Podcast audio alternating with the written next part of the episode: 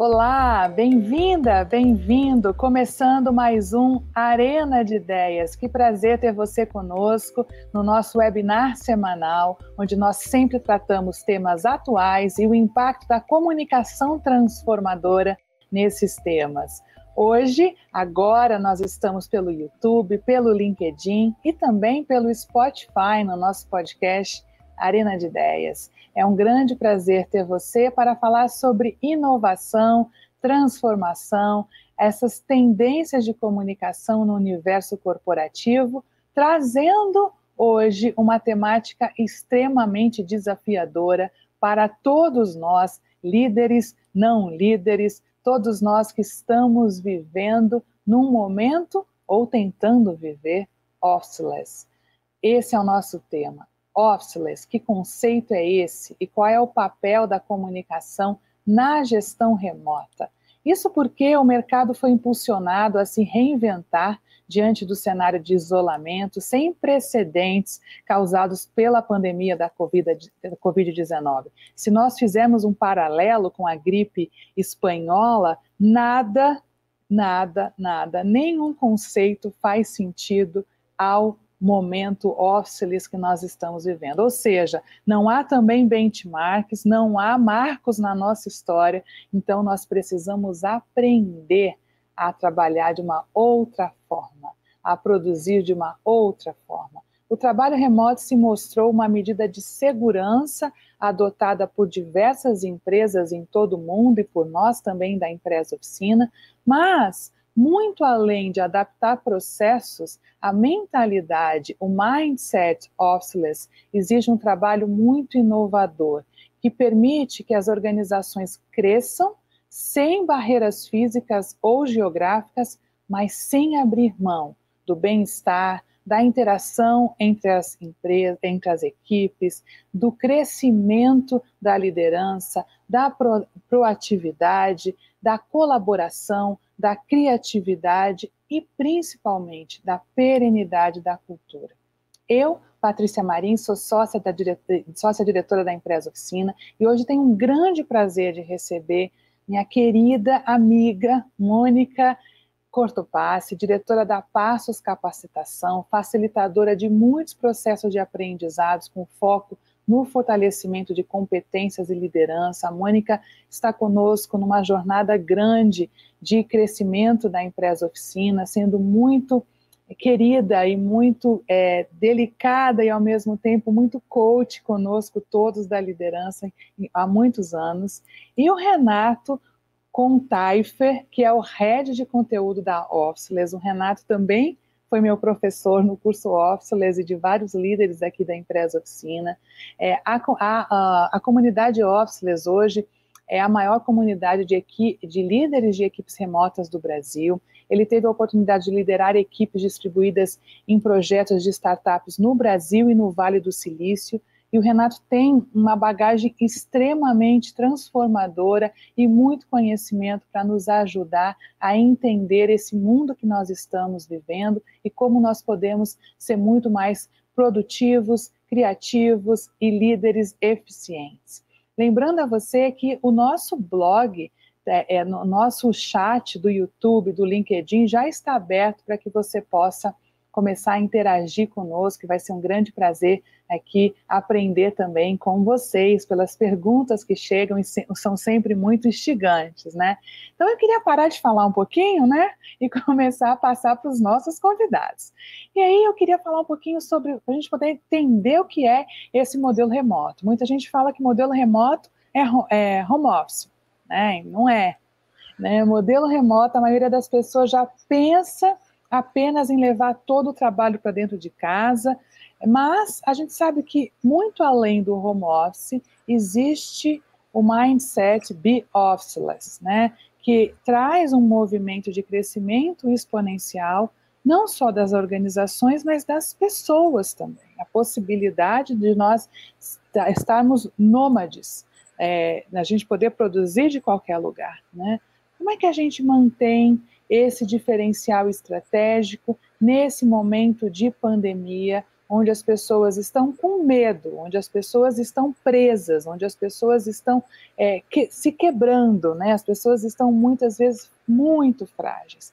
Como é que a gente mantém esse diferencial estratégico com essa mentalidade, todos os ganhos do movimento Officeless? Eu queria começar com você, Renato, já te agradecendo mais uma vez por estar aqui conosco.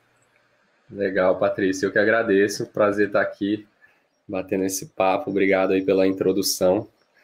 Então, você falou bem, né? O trabalho remoto aqui no Brasil sempre foi muito associado a trabalhar de casa, né? Mesmo anos atrás falava, não, trabalho remotamente, trabalho remoto. Ah, sei, trabalha de casa, né?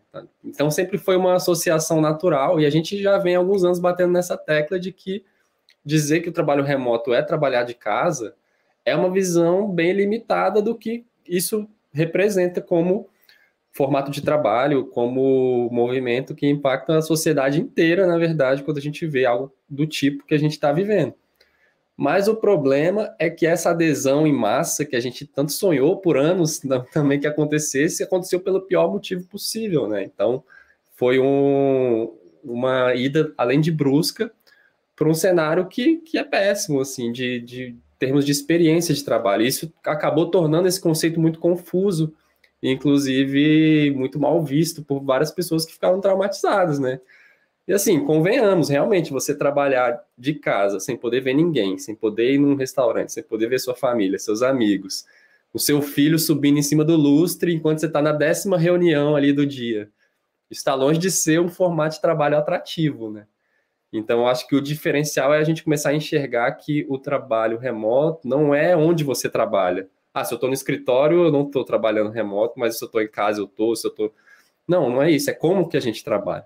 Porque, no mínimo, a gente vai estar tá sempre lidando com alguém que não está no mesmo local físico que a, que a gente. Então, acho que isso muda tudo, né?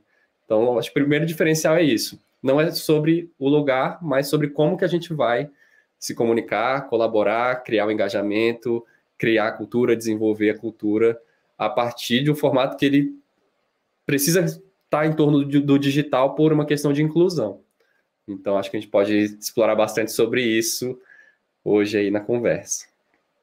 Muito legal, Renato, essa visão de vocês, é, o conceito que vocês têm trazido e a provocação que a comunidade Officeless tem gerado hoje no, na liderança brasileira tem sido de grande contribuição. Eu queria que publicamente te agradecer por tanta provocação e por um conteúdo tão incrível que vocês produzem o tempo todo. Sou fã de vocês. Legal, fico feliz de saber demais. E Mônica, é, o desafio da liderança, né? Essa é a tua área de anos, né? Construção de líderes, formação de líderes. Os nossos líderes estão, né? Perdidos. Os nossos líderes, além de liderar equipes nesse desafio né, de recessão econômica, de reinvenção de negócios, de inovação, de busca por mais colaboração e criatividade, eles agora lideram equipes à distância. Né? Que desafio é esse, Mônica? Bem-vinda. Obrigada, prazer estar aqui, é um prazer estar com a empresa há alguns anos mesmo, nesse trajeto, né? E é, tem sido um desafio impensável, né? Era, ninguém conseguia prever, a gente já vivia um mundo VUCA que já era né, desafiador o suficiente e agora uma, essa pandemia. É, sem dúvida, sim, a gente já falava sobre a importância né, nessa complexidade, na ambiguidade, e agora vem esse cenário Bunny, né, que ainda traz essa fragilidade extrema, é, da importância do equilíbrio emocional. E sim, tem dias, eu não sei, deve ter acontecido com vocês, você amanhecer e sair e sentir assim um peso no coração, aí depois você descobre que alguém foi para o hospital, alguém estava no ciclo. Então, foi, tem sido momentos difíceis. E, e aqui eu acho que tudo que a gente sempre fala, né, do, do líder, de liderar como um transbordamento, é muito mais importante essa conexão consigo mesmo né, ele entender essa, a relevância mesmo do processo da escuta, do processo de uma fala assertiva. Então, aquilo que às vezes a gente postergava é mais relevante. É conseguir colocar, né, fazer a, a comunicação mais por escrito, mas dar uma relida, uma lida novamente, às vezes um dormir. Então, esse equilíbrio, né, esse equilíbrio, esse centro, se faz ainda mais importante essa sensibilidade consigo, entender sua dor para poder começar a criar esse, esse trajeto, porque é um território novo. Né? Na verdade, a gente ainda não sabe o que, que vai acontecer. Quanto, eu acho que não vai ser igual, eu acho que o Oxley veio para ficar, mas como será, o quanto será? Porque a cultura fica sempre um pouco fragilizada, né? É, eu acho que tem, a gente tem elementos fortes, né, de como perenizar a cultura e como se comunicar dentro desse novo cenário, né? Podemos uhum. falar sobre isso, acho que devemos falar sobre isso. Mas tem uma pergunta aqui do Felipe Linsmaia para você, Renato. Vamos começar já aquecendo aqui os tambores. É, o Vale do Silício tem dado sinais de retorno ao híbrido presencial algumas grande empre grandes empresas que tinham anunciado que seriam híbridas ou seriam home office forever já estão revendo, inclusive há duas semanas, três semanas, já soltaram pronunciamentos, né? Inclusive, eu não me lembro se foi o Twitter quem foi que disse que vamos voltar, em 14 dias vamos voltar, não é? Qual é a uhum. análise da, da, de vocês da Officeless sobre os possíveis futuros nesse mundo remoto? Legal. É, a gente está acompanhando toda essa movimentação aí, os pronunciamentos e tudo. E é algo que não nos surpreende tanto, não, na verdade, porque o escritório, é, em, digamos, empresas de cultura mais inovadora, startups e, e, e empresas de tecnologia, o escritório ele continua sendo um símbolo muito importante assim. Por mais que na, nas empresas de tecnologia foi, foi, talvez foi a primeira profissão em que o trabalho remoto foi mais difundido, né, de desenvolvedores de software, esse tipo de profissão. Mas antes de tudo isso, anos atrás, ainda existia um preconceito bem grande com o trabalho remoto em startups. A gente via isso, que a cultura era muito construída em torno do escritório, de todos os equipamentos que eram colocados, você vê lá no Facebook tudo, tem até, sei lá, tem lavanderia, tem o que é o similar ao Detran dentro da empresa para as pessoas não saírem de lá para nada, terem tudo que elas precisam dentro daquele lugar. Então é uma cultura que sempre foi muito apoiada em torno do espaço físico. E de fato, o escritório é uma forma de você materializar a cultura porque é, são aspectos mais tangíveis ali, né? Você entra num escritório do Google, do, do, Facebook, você chega lá, aquilo te, te, comunica que é, um, que é um ambiente de trabalho criativo, inovador e tudo, e as pessoas ali colaborando. E a gente adora escritórios legais, na verdade, assim, a gente não, não acha que escritórios legais são um problema, não. O grande problema é a dependência do encontro físico para a gente acreditar que a colaboração aconteça.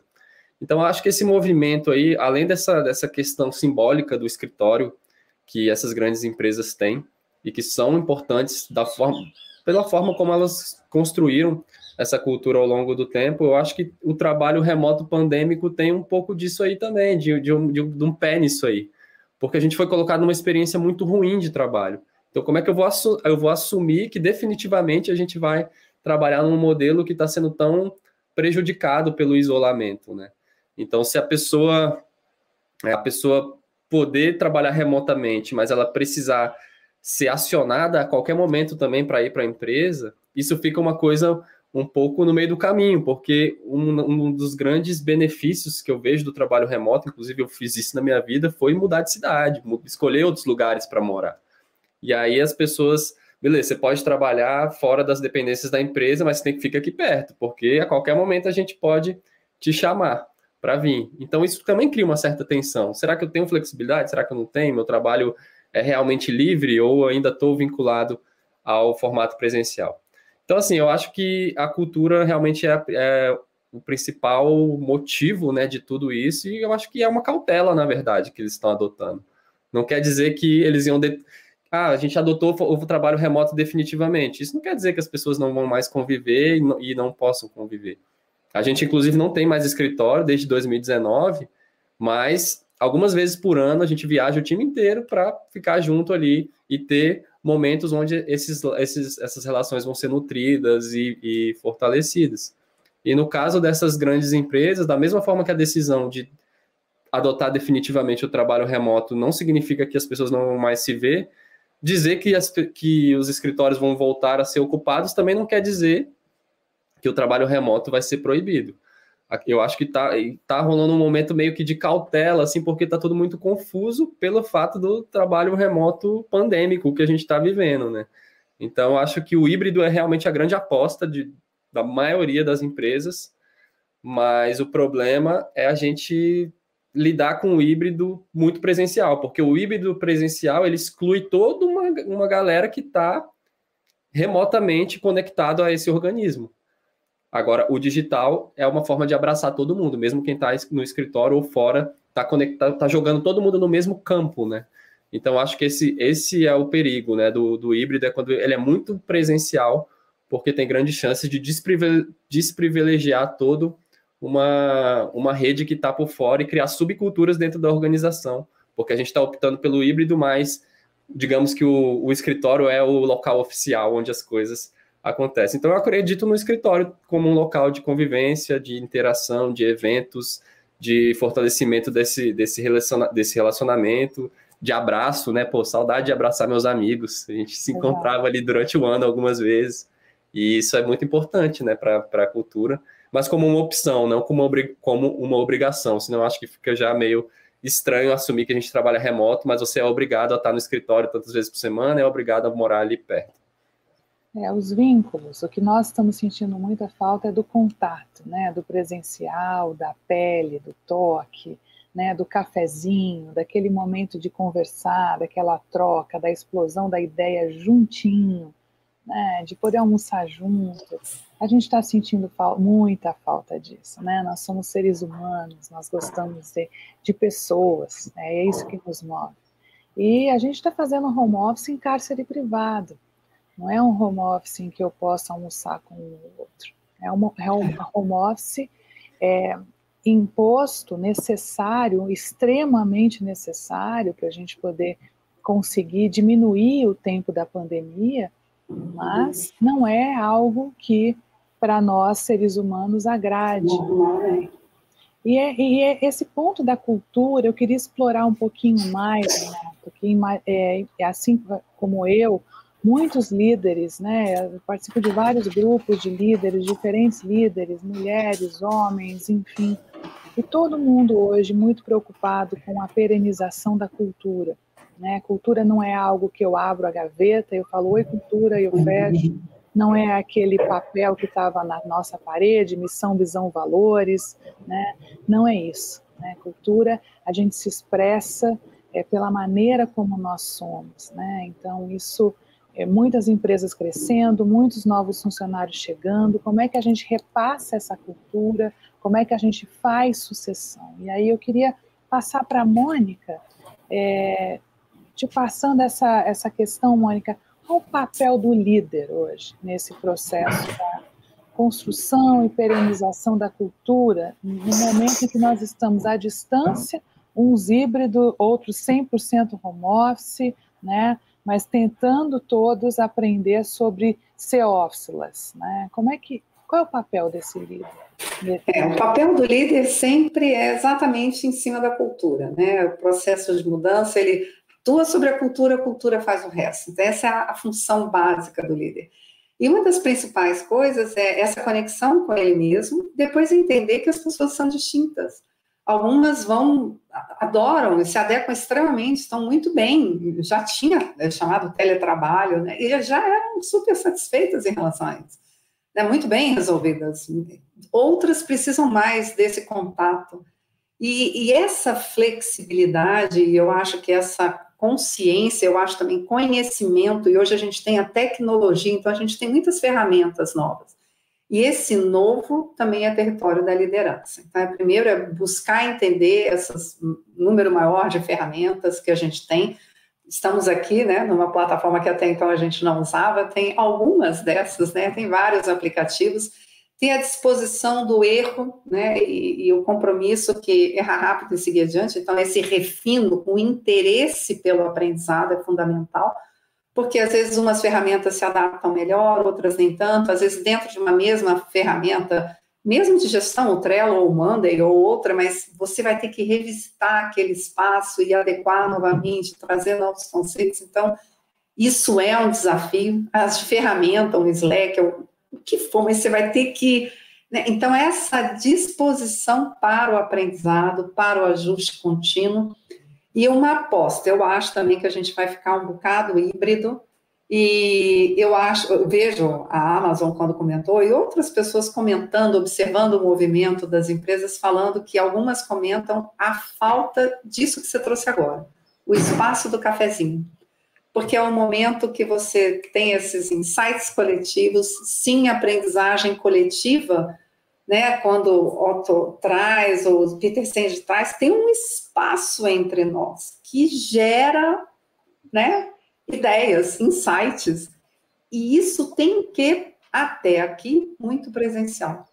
Será mesmo que a gente não consegue fazer de outras formas? A minha tendência é achar que, no mínimo, vale a pena postar. Então, eu acho também que a, a, gente vai se descobrindo e vai se reinventando nesse processo. Uns vão se adaptar melhor, outros nem tanto. E o desafio do líder é conseguir trazer é, essa pluralidade de possibilidades, né? É muito importante. É, é um, é um território de muita experimentação, né, na verdade. Mesmo para quem tem experiência. A gente, por exemplo, está há 12, 12, 11 anos trabalhando remotamente, a gente já mudou inúmeras vezes. Até hoje a gente está o tempo todo mudando a forma de trabalhar, as ferramentas que a gente usa, os rituais que a gente tem. Alguns param de fazer sentido, outros começam, que não existiam, começam a fazer mais sentido. E a gente costuma dizer aquela lógica de quem traz muito isso é o pessoal do Basecamp, né? De você lidar com a cultura e com a empresa como você lida com um produto, um software, né? Antigamente, você tinha o, sei lá, o pacote do Windows 95, né? Você comprava aquele monte de disquete lá, e aí no ano que vem ia sair uma nova versão do Windows, um ano depois, com as atualizações, né? Hoje em dia, esses aplicativos eles são atualizados quase que diariamente os, os aplicativos estão sendo evoluídos e tudo. E, e, e, lidar com a cultura da empresa não deveria ser diferente. Deveria, a gente deveria estar o tempo todo é, iterando em cima das novas versões de como todo esse ecossistema vai funcionar, né? Então você vai experimentando e vendo o que está funcionando e o que não está. E a importância de ter também dentro da empresa pessoas que estão com o seu tempo dedicado o tempo todo para pensar sobre isso, para criar esses experimentos, para analisar o efeito dessas mudanças, né? E isso ser um processo mais intencional, né? E não simplesmente jogar para o RH ali, ó, agora é remoto tal, como é que como é que a gente faz e, e, não é bem assim, sabe? Tem que ser algo que é uma jornada contínua ali, não é um, proje um projeto que vai ter início, meio e fim e pronto, está pronta a cultura remota, né? É, ela vai estar tá sempre mudando, as ferramentas vão mudar, a tecnologia vai mudar, e a forma e outras formas vão acontecer. O que eu acredito é que o futuro, a tecnologia nunca volta para trás, né? Então a tecnologia ela sempre vai para frente. E a gente tem que é, ter justamente esse olhar humano aí de como manter essa todo esse nosso lado humano aí dentro de, de tudo isso.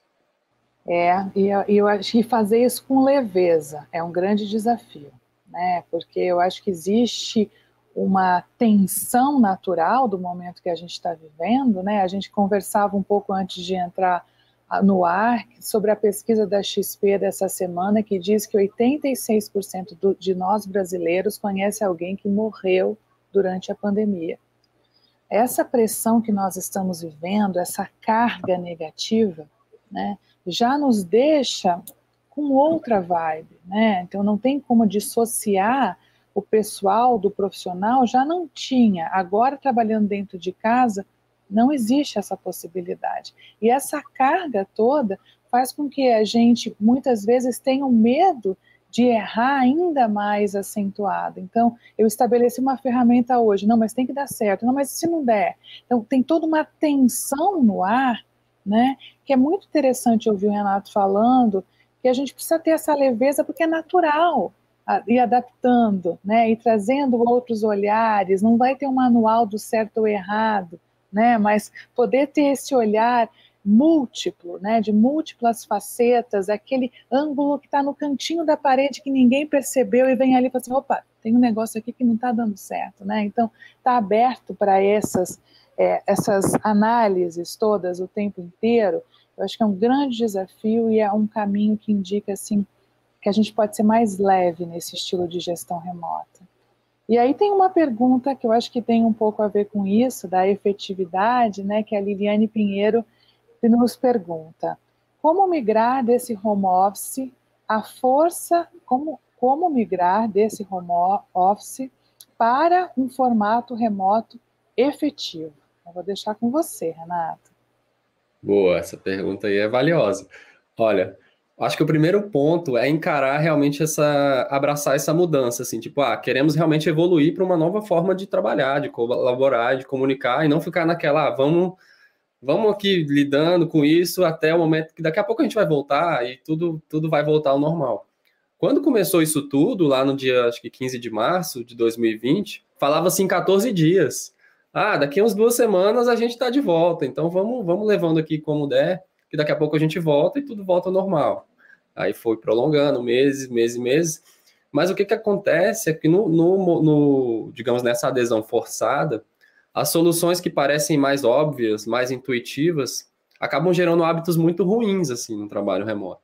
Então, por exemplo, a primeira, a primeira iniciativa de uma série de empresas quando todo mundo foi para casa foi o que? Ah, vamos criar grupos do WhatsApp para poder ter todo mundo se comunicando. Vamos colocar é, a, a, gente, ao, ao invés da gente ficar junto no escritório, agora a gente vai estar em casa, então vamos deixar uma videoconferência ligada o dia inteiro, porque assim a gente vai poder se ver, a gente vai poder ter, ter essa sensação de presença, né? Porque tá todo mundo ali. E quando a gente viu no longo dos meses a fadiga que isso começou a trazer para as pessoas. Reuniões o tempo todo, você tendo que estar o tempo todo ali atendendo, o grupo do WhatsApp que não para, você fecha o computador no fim do dia, depois daqui a dois minutos você já está no celular acompanhando o que está acontecendo. 11 horas da noite você está na cama lá e, e, e, vendo o celular porque o trabalho não para, as conversas não param.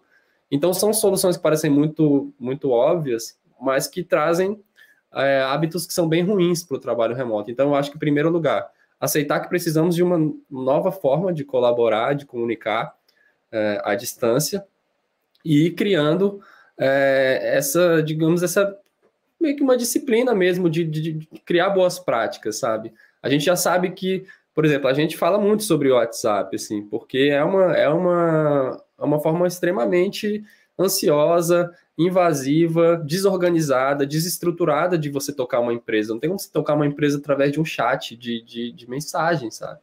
Então a gente começar a ter essa primeira essa consciência de que não é legal e trazer, sempre tem alguém que tem que puxar isso, sabe? Puxar e trazer isso de uma forma mais estruturada para as pessoas. Olha, a gente vai utilizar essa ferramenta, ela funciona dessa forma, a gente vai criar um, digamos, guias de, ali de boas práticas, como que a gente pretende usar, criar experimentos, como eu falei, ah, a gente vai utilizar essa, essa ferramenta aqui por 30 dias.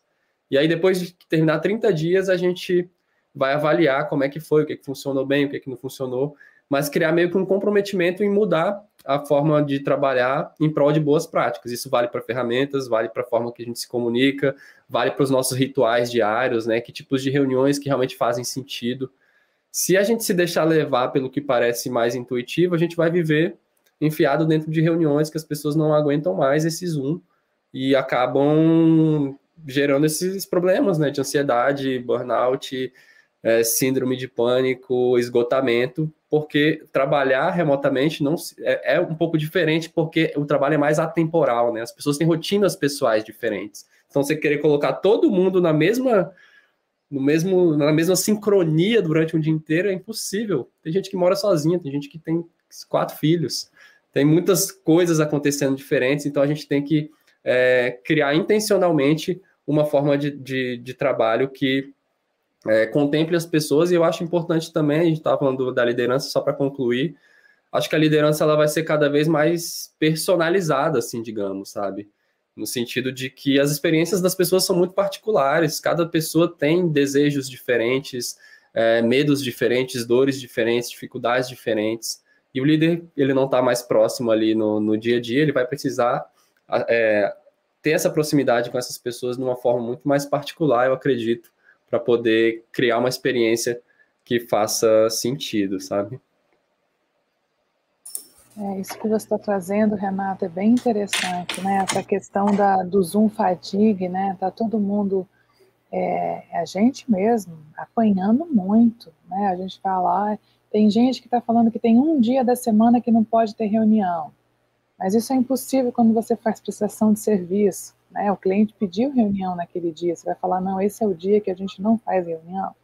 Né? Mas ao mesmo tempo todo mundo sai te convocando para reunião e aí você deixa lá sua agenda e alguém vê que tem um slotzinho em aberto e, e vai já te puxa.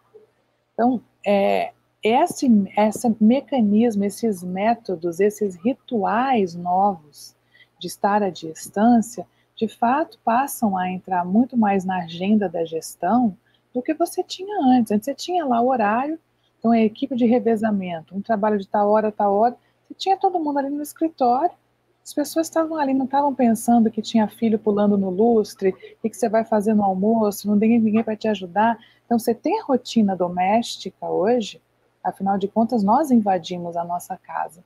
Né? E com, ao invadir as nossas casas, a gente trouxe também todo o contexto doméstico para dentro da nossa agenda de trabalho. Né? Então, pensar nos rituais, estabelecer esses processos e afinando o tempo inteiro, ter a tranquilidade de dizer, vamos tentar isso, se não der certo, a gente vai tentar outro e, e vamos embora. Né? Isso tudo são novas mentalidades é, quando a gente pensa no estilo clássico de gestão. Né? É muito distinto.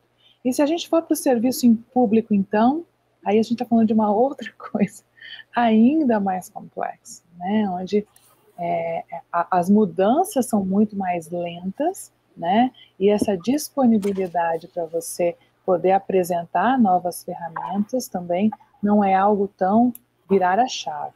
Né? Então, são desafios que eu imagino que tem que estar agora frequentemente na agenda dos líderes, né, Mônica? É. Até pegando o gancho quando você fala área pública, eu dou muitos treinamentos, faço muitos treinamentos também na área pública. E foi interessante um gestor é, de um órgão público comentando que no início ele ficou tão assustado ano passado que ele chegou a notar que ele estava achando que ele estava trabalhando muito menos. E ele viu que ele estava trabalhando muito mais horas do que normalmente ele trabalhava. Estava dando 12 horas, ele ficou, opa, calma, posso, dar, posso ficar tranquilo, menos. E outros comentando o quanto esses rituais, né, o ritual que antigamente até muitas pessoas reclamavam, tempo gasto no trânsito, tempo gasto em, na locomoção, trabalho, casa, mas era um tempo que ele saía do trabalho emocionalmente e se aproximava da família filhos, né, a conversa, e eles viram que, nossa, minha conversa reduziu com as minhas filhas, por quê? Aí ele começou a notar aquela conversa do carro não está acontecendo, e ele começou a criar deliberadamente novos rituais. Dava determinada hora, ele pegava o cachorro, a criança descia, e era aquela ida de carro, ok? Então, essa consciência, eu, por isso, de novo, o líder tem que estar muito consciente de si, acho, concordo plenamente, me vejo contemplada aí na fala do Renato, quando ele coloca que a, a gestão sempre foi personalizada, porque as pessoas não são iguais, só que algumas coisas a gente deixa, depois eu faço, né?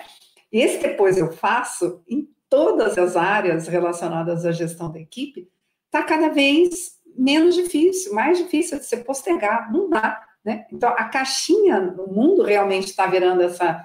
A gente está muito exposto, muito exposto tempo todo, mais exposto, né? E, e aí a, a, o desafio de ser, a gente precisa ser realmente. Então, lidar melhor com os erros, aplicar as coisas, tá olhando o que está pegando, se eu estou bem, se eu não estou, o que está acontecendo, a fala, o cuidado, a comunicação, essa coisa de ir trabalhando realmente lentamente a comunicação. Eu lembro quando eu trazia treinamentos, às vezes a gente acha que em casa sou de um jeito, do trabalho do outro e tudo bem. Não, isso não está tudo bem. Isso gasta uma energia, isso gera uma atenção. É a gente o tempo todo. Ah, mas tem que ter um local que eu consigo me soltar. O que é se soltar? São várias crenças que a gente tem que ir revisitando, repontuando, porque agora a gente está vendo, o Nil mostrou para a gente que está junto, né? Só que eu acredito que vai ficar um tá junto melhor. A gente vai conseguir melhorar um monte de coisa. A gente está numa situação crítica no momento, né? E eu, isso vai acabar, tudo acaba. Mas eu acho que vão sobrar vários aprendizados. Eu acho que realmente essa coisa dos rituais, de uma comunicação mais efetiva, de, uma, de um ser mais autêntico. A gente fala muito da liderança autêntica, mas o grande convite sempre para cada um de nós é, no mínimo, ser líder de si mesmo. Então, é um ser mais autêntico. Eu acho que a gente. E aí é conhecer melhor como você né, aprende, como você pode ter uma comunicação mais assertiva, uma escuta mais eficiente, e essa empatia em relação ao outro, e em especial com isso que você vem frisando aí com o erro. A gente vai precisar lidar melhor com o erro, porque a gente precisa deles, porque a gente vai precisar cada vez mais aprender, testar, mudar e vai errar. Tá tudo bem? Eu acho que tem uma, tem uma fala legal ali da, da Mônica que eu acho que conecta, conecta com aquela questão da integralidade, né? Que às vezes no, no trabalho presencial tinha aquela aquela visão de que ah, eu entro aqui no prédio, coloco meu crachá, que deixei para trás todos os meus problemas pessoais, agora eu visto aqui a minha a minha carcaça aqui profissional e durante esse tempo eu estou aqui como profissional e, e problem, meus problemas pessoais não tem espaço aqui. Aqui eu estou aqui, depois eu saio lá, tiro o crachá, beleza, agora realmente eu sou minha, a minha o meu lado pessoal de novo, né? E será que isso realmente já, será que isso era possível, né? Ou simplesmente a gente estava tentando ali ser pessoas diferentes e com, com, é, com papéis diferentes, e agora essa questão dessa integralidade eu acho que vem muito à tona, porque a gente está imerso em quem a gente é, ao mesmo, ao mesmo tempo, enquanto eu estou aqui com vocês, meu filho está ali esperando para eu brincar com ele ali já já. Então, na hora que eu sair daqui, aí eu, beleza, tirei meu crachá e eu volto a ser meu, meu, meu papel de pai aqui, pessoa. Então, assim, as pessoas, acho que as empresas vão ter que estar abertas a receber as pessoas como elas são, cada vez mais, porque elas agora elas estão integralmente, por mais que seja num, num modelo híbrido, elas vão estar mais integralmente realmente, realmente no seu, na sua atividade, porque tá tudo muito conectado, né? O, e isso as pessoas também têm que ter essa, essa responsabilidade também de colocar os seus próprios limites, né?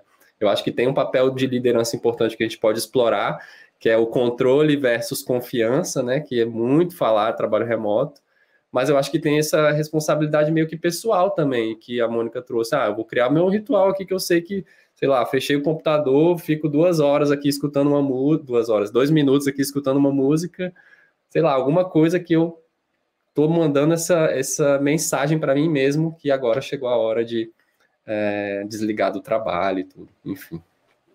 É, a, a Covid, ela na realidade virou clichê falar que a Covid acelerou tendências, né? E de fato acelerou. Há quanto tempo a gente já não tinha diferença entre o meu crachá e a minha vida pessoal. A, a, a, empresa são as pessoas, então não tem como fazer diferença. Mas agora isso tem ganha uma força muito grande, porque o escritório de cada um é o lugar onde ela está, é a praia, é a casa, é onde ela está.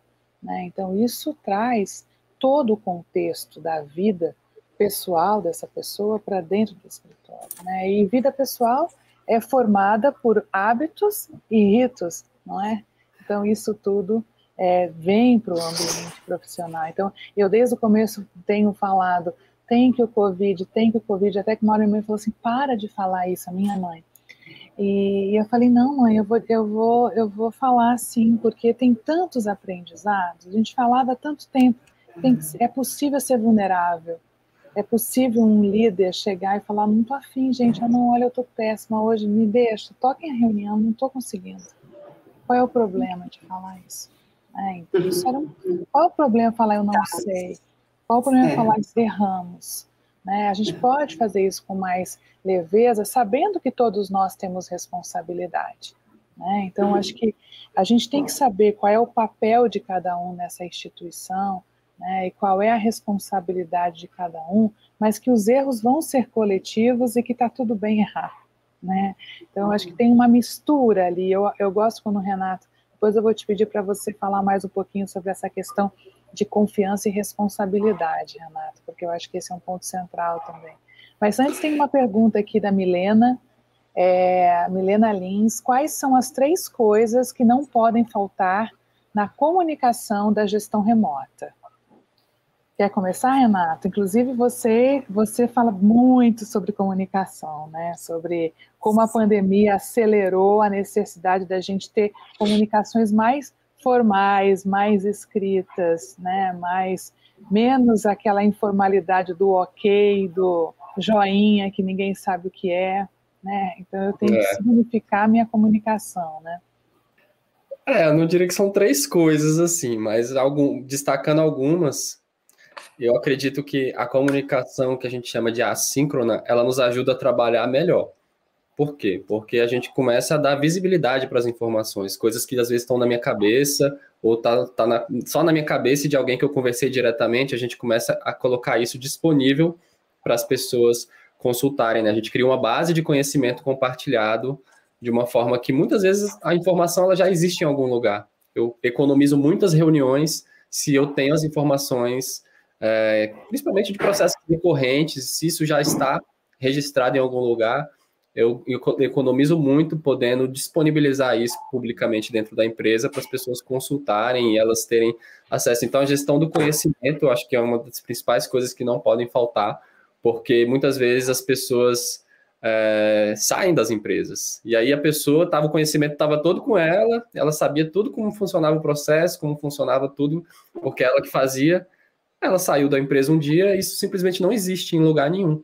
Então a gente perdeu, às vezes, anos ali, porque a informação ficou retida com alguém. Ou o contrário, né? Pessoas estão entrando. Toda vez que alguém entrar, a gente vai ter que fazer é, a gente vai ter que fazer tudo do zero, sabe? Porque alguém está chegando. Então, assim, a gestão do conhecimento é um dos pilares super importantes aí. A gente cria quase que o Google da própria empresa, assim, né? Dentro de uma ferramenta de documentação, onde que eu tenho ali informações variadas. Ah, como é que eu marco uma folga aqui, um dia de. Como é que eu marco minhas férias? Eu não preciso chamar alguém para o Zoom para a pessoa fazer uma reunião e me explicar como é que eu marco minhas férias. Essa informação já está disponível, às vezes em vídeo, a pessoa gravou um vídeo explicando tudo, enfim. Acho que um primeiro pilar é esse, a gestão do conhecimento, né, que é através da comunicação assíncrona. Eu colocaria a comunicação escrita também, não necessariamente formal, assim, Patrícia, mas tipo uma comunicação que que carrega um contexto completo, sabe? Porque se você com, com, é, se comunica pelas metades ali de uma forma incompleta, isso vai gerar necessidade da pessoa confirmar com você. Isso você está colocando no mundo uma informação que ela às vezes não, não, não diz o que realmente as pessoas precisam para que ela seja autoexplicativa, por exemplo. Então, eu acredito que a comunicação escrita ela é um grande desafio. A gente estava falando antes aí, né, também, antes de entrar, de que ela é um grande desafio porque nós não somos, não temos tanto hábito de leitura assim escrita. É um grande desafio, mas a escrita ajuda muito a gente a organizar nosso pensamento. Eu sou suspeito para falar, porque o meu trabalho principal é escrever no dia a dia. Mas é muito diferente eu pegar meu celular aqui e começar a gravar um áudio para te, te explicar alguma coisa e sair falando, estruturando meu pensamento e falando, e eu parar para escrever isso, sabe? A qualidade da informação vai ser muito diferente. Eu vou, antes até de enviar, vou reler, eu vou às vezes trocar uma palavra e tudo. Então, é uma comunicação que ela tem mais, é, ela é mais elaborada porque ela tem um tempo da gente pensar sobre o que a gente está falando e então é super importante. Eu acho que é um hábito muito ruim trabalhar via mensagem de áudio, porque além das informações, você é como se estivesse delegando para outra pessoa interpretar o que você falou. Você ficou lá cinco minutos falando o que veio na sua cabeça e aí a outra pessoa que se vire lá, que lute para poder interpretar e retirar o que realmente importa dali. Sem contar que essa informação no futuro ela não existe, né? Imagina, ah, alguma coisa que eu conversei com você via áudio, daqui a dois meses eu preciso resgatar essa informação. Ela não existe, ela não é buscável. Pelo menos hoje em dia, né? Agora, em abril de 2021, a gente não consegue ainda buscar uma informação dentro de um áudio ou dentro de um vídeo. Então, a, a comunicação escrita é outro pilar importante.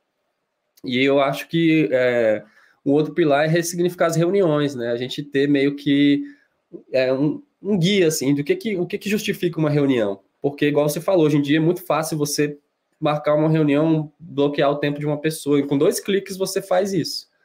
Mas a gente tem mais critérios sobre reuniões, assim, tanto do, do que, que justifica cada reunião, e também a forma como a gente conduz, né? Entra um papel aí de facilitação, que a gente fala bastante, né? Que é realmente como conduzir uma, uma, uma reunião com significado. Tem outros, assim, são três, acho que são três pontos importantes aí, mas tem algumas outras coisas, mas em torno disso já dá para avançar bastante. É, tem muita mudança para fazer só em torno disso que você falou.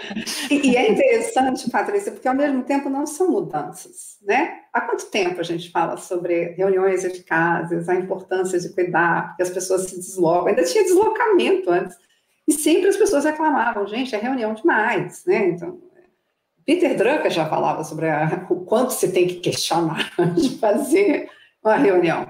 Eu acho bacana a ideia de gestão do conhecimento. Já tem um Google do Bacen, do Banco Central, sei lá, mais de 10 anos um pouco. E eles vêm procurando fazer essa gestão, o que é muito difícil. E aí, nesse sentido, realmente a pandemia até traz mais é, motivos, vamos dizer assim, para a gente procurar fazer essa gestão. Mapeamento de processos, a ideia de escrever procedimentos, tudo isso é um respeito. Realmente, se gravar um áudio, você quer que o outro, dando trabalho ao outro, trazer essa linha lógica. Então, é, é, interessante a gente acabar observando um pouco a nossa resistência em, humana em relação a algumas coisas. É, se a gente olhar se tem isso, se isso já era verdade, há uma resistência.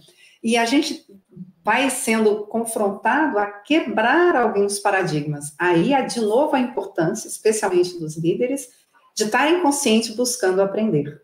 Então eu, eu lembro, acho que era 2009, veio aqui um cara do Canadá que trabalha bastante com liderança, ele falava: liderança você não ensina à distância. Liderança é junto. Há pouco eu estava vendo um outro especialista um, que trabalha muito, já foi presidente da HSM, o Salib, comentando coisa parecida. Mas o que a gente vai vendo também é que a tecnologia muda. E conduzindo treinamentos via Zoom, com outras ferramentas de onboard, mentímetro, então são outros elementos que você precisa descortinar, né? Você recebe alguns feedbacks surpreendentes dos participantes. Surpreendente. Então, eu acho que a gente vai achar um novo equilíbrio né? Eu acho mesmo, a gente sente falta do abraço, do estar junto, daquele risco. Eu acho que sem dúvida.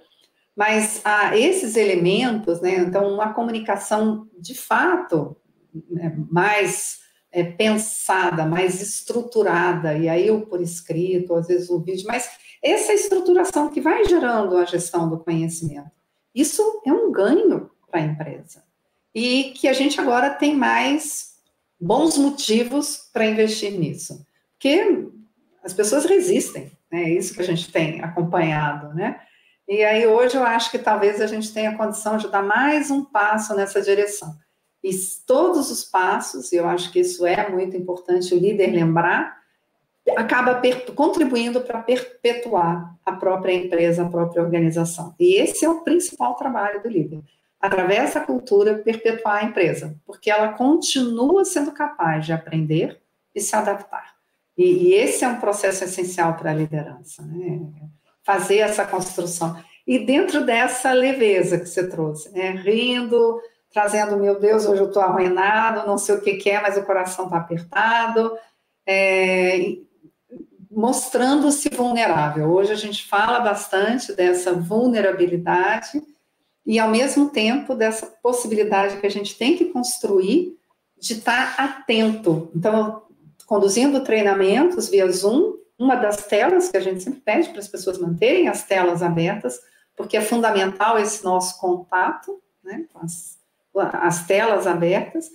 Uma participante botou correndo o capacete, pegou a bicicleta, andando, e ela queria comentar, ela estava participando se eu também, como líder, não estou preparado, nossa, a pessoa vai sair, nossa, aquilo não pode me distrair. Eu continuar concentrado no que ela traz, que ela está participando. Então, essa coisa é, nossa tem sido muito interessante a gente nos ajudar a estar inteiro mesmo. De novo, essa coisa do, do, do inteiro onde eu estou. Né? Eu estou Aqui eu estou inteiro, eu estou monitorando o meu ambiente, a criança no lustre, a bicicleta que tem que pegar, o outro que eu vou trazer, né? Mas é, eu estou aqui, eu estou entendendo esse meu espaço, estou consciente. Eu acho que isso é muito importante, até para a gente perceber quando a gente está entrando em zonas é, perigosas, né, que nos vão levar a um burnout, alguma coisa assim. Eu também tenho que estar tá monitorando esse meu espaço, né? O que é um grande desafio. Como é difícil.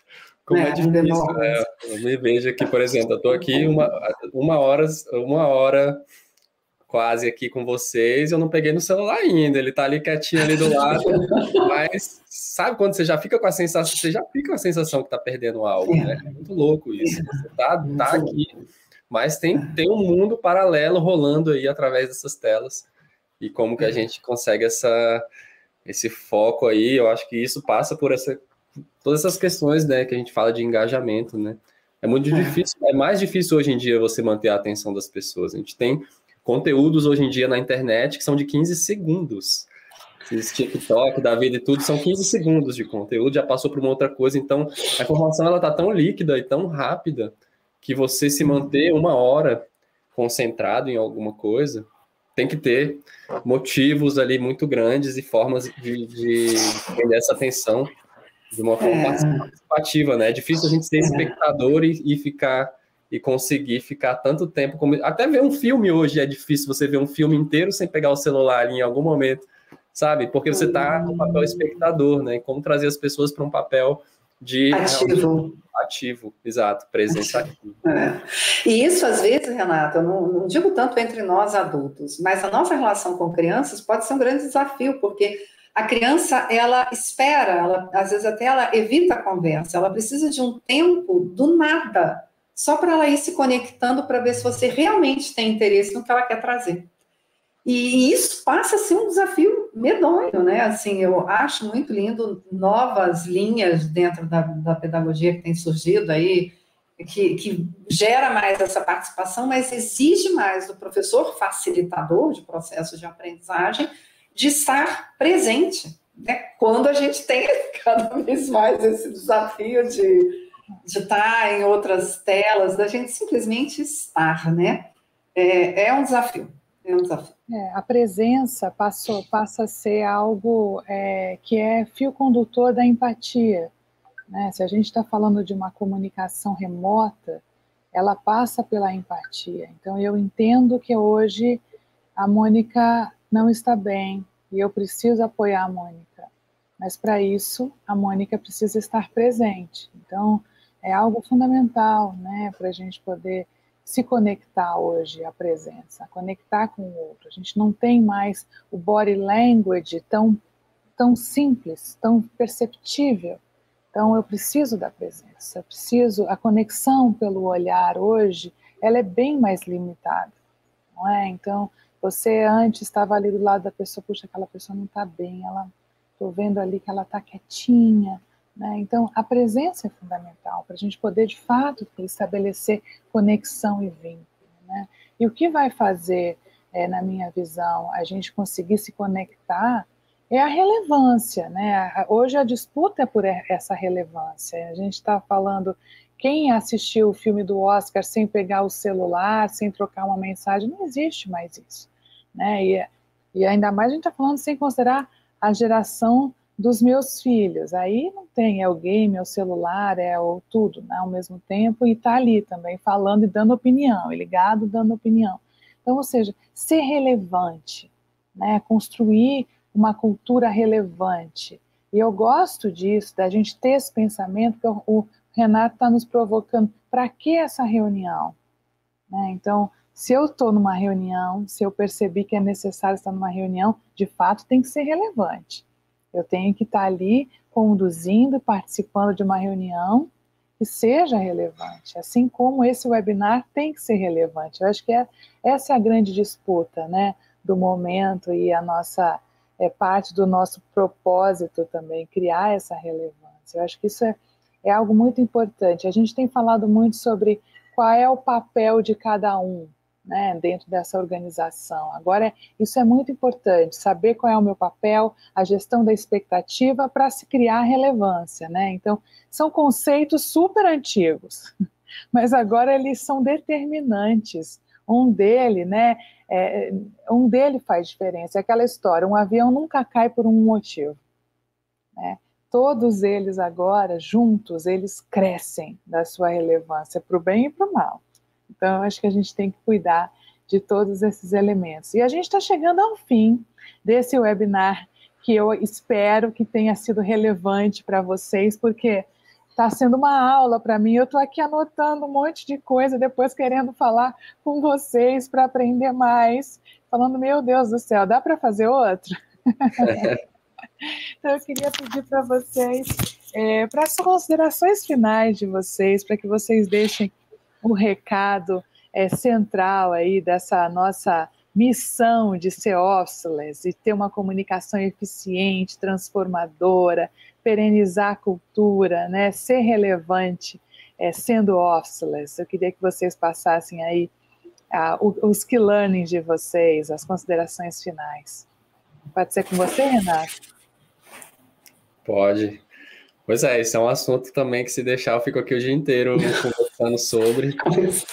É muito, é muito fascinante, né? Porque é algo que a gente está vivendo é uma transformação absurda essa geração está vivendo, né? Então, e agora, esse episódio específico que a gente está vivendo aí, sem precedentes nessa geração, e a gente está sendo agente dessa mudança e toda dessa transformação. Então, uma responsabilidade muito grande e uma a importância justamente de buscar o que, que é essa relevância, né? A gente está falando de um mundo onde as pessoas mudam de emprego sem nem levantar da cadeira mais, né? Posso, estou aqui, fa, faz parte de uma empresa, daqui a horas aí já posso estar em outra e eu nem sequer levantei daqui. Então, é uma forma muito diferente, né, de, de lidar com tudo isso. E o, o, recado que eu queria deixar era em torno daquele assunto que eu que eu puxei ali em determinado momento sobre a confiança, né, que é um dos pilares que a gente traz aí so, sobre essa cultura officeless, que é realmente mudar a relação, é, as relações de trabalho, né, que sempre foram muito pautadas, não só de trabalho, até escolares, né, a gente vem de, um, a gente vem de uma história, desde a nossa escola, muito baseada em controle e punição, e, é, e no mercado de trabalho não é diferente, né, muito controle, comando, controle, punição, né, uma cultura meio que de, que sempre de medo de, da, da punição, e agora a gente trazer uma lógica de confiança, eu acho que é a, é a, grande mudança, né? Você, você realmente enxergar as pessoas com, com bons olhos, sabe? Eu acho que isso que vai trazer a gente realmente criar relações mais significativas, assim, as pessoas estarem em um ambiente que, por mais que ela não conviva, às vezes ela nem, nunca viu essas pessoas presencialmente, mas por vias digitais ela sente que ela está num ambiente de confiança, onde ela sente que as pessoas confiam nela, onde ela confia nas pessoas, e ela tem é, essa, essa condição né, de fazer ali o melhor trabalho da sua vida e o lado humano dela é levado em consideração. Né? Então, quando eu falo desse trabalho remoto pela metade, será que a gente está considerando realmente o lado humano aí das pessoas tomarem decisões? Né? Tem uma frase que eu acho muito legal, que é do uma das principais, uma das mais relevantes empresas, usando o termo, uma das mais relevantes empresas remotas do mundo, que é a GitLab, e aí é, tem uma frase lá deles que, que eles falam que é, o grande desafio é trazer as pessoas para construírem um trabalho em torno da sua vida, e não o contrário, né? Por muito tempo a gente construiu a nossa vida em torno do trabalho. Eu moro numa determinada cidade porque é lá que eu trabalho. Tudo, as nossas rotinas, tudo, tudo em volta do trabalho. Como é que a gente muda isso para de agora em diante a gente construir o trabalho em torno da vida que a gente quer ter e que a gente pretende levar, né? Então acho que é um bom um bom, uma boa reflexão aí para a gente finalizar esse papo. Muito obrigado, Patrícia, foi ótimo e conte com a gente aí do Office, conte comigo para vir novamente a gente continuar trocando essas ideias. Muito obrigada, muito obrigada, Renato. Aprendi mais uma vez muito com você e o pessoal está pedindo aqui para o webinar e até o meio-dia, hein, Renato? Nossa, eu vou pegar o celular, hein? Mônica, querida, é com você. É, eu acho também é, os pontos que o, que o, Renato trouxe são muito relevantes. Né? A confiança é a base da liderança. É, é, por onde a gente consegue realmente, é o que nos fez chegar aqui como seres humanos, né? essa confiança que possibilitou uma cooperação em tão larga escala, de uma forma flexível, e flexível porque a gente confia. Então, o líder tem que continuamente buscar trabalhar em si é, esse, como gerar um ambiente confiável. A assertividade tem por base esse olhar positivo em relação ao outro, de crença no potencial do outro. Isso faz com que a gente tenha que confrontar a nossa crítica interior, né? Essas posturas, as nossas crenças, as nossas, a gente pode dizer, os demônios internos, né? Mas são essas conversas, essa nossa é, crítica, essa postura mais apontando, apontando o dedo em relação aos nossos erros. Então, a postura mais amistosa em relação à vulnerabilidade é muito importante, principalmente porque a gente vai continuar precisando das pessoas, fontes de criatividade. E a gente vai ter novas tecnologias o tempo todo. Né? Se a gente olhar esses últimos anos, as duas, duas últimas décadas, realmente a tecnologia tem se mostrado exponencial. É impressionante a quantidade de coisas que a gente dá cabo e tem que aprender. Isso aqui acho que talvez não, um outro. E... Então, essa disposição da criança frente ao novo. Eu acho mesmo que esse momento que a gente está vivendo lembra, sim, tragédias grandes, né, como, como uma guerra, com tantas pessoas né, que a gente perdeu nesse, nesse, nesse período. E, e o pós-guerra costuma muitas pessoas pensarem sobre o que é importante, né? O que é relevante, o que, que a gente quer construir, o que, que a gente vai fazer primeiro. E teve uma experiência na Itália, em Reggio Emília, que é voltada para a educação. Então, foi um dos primeiros pontos que a, a, a cidade quis reconstruir o melhor para seus filhos. E pensar uma forma de educação que envolvia arte, que envolvia música, que as crianças eram mais protagonistas. Eu fiquei encantada, eu descobri isso na internet, ganhos na internet, né? assim, ganhos, porque a metodologia, metodologia de aprendizado sempre me interessa, né?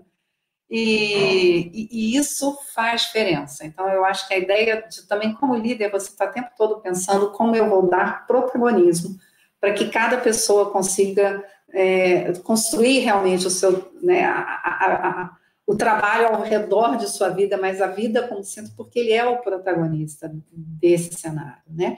E com isso, as melhores ideias, a criatividade, a interação.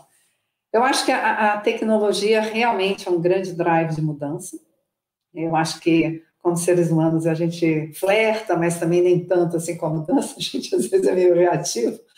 Mas eu acho que ela tem nos, nos mobilizado para possibilidades melhores né, e maiores. Então, acho que a gente olha para frente, ainda está meio nublado aí o cenário, mas eu acredito que será um cenário de muitos ganhos se a gente manter essa postura aberta, mais leve. Eu acho que é um mergulho dentro de si é um ótimo caminho para chegar no outro.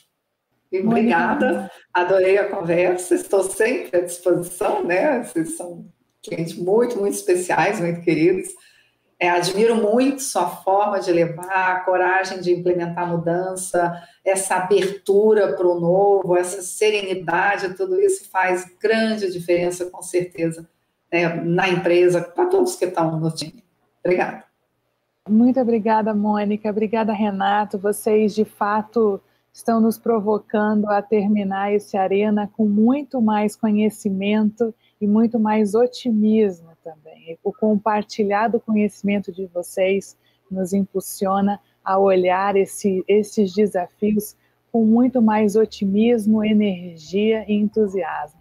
Muito obrigada, muito obrigada a você que esteve conosco até agora pelo YouTube, pelo nosso LinkedIn e também aqui pelo Spotify. Até mais, quinta-feira, nove e meia, a gente volta com mais um Arena de Ideias. Obrigada, pessoal!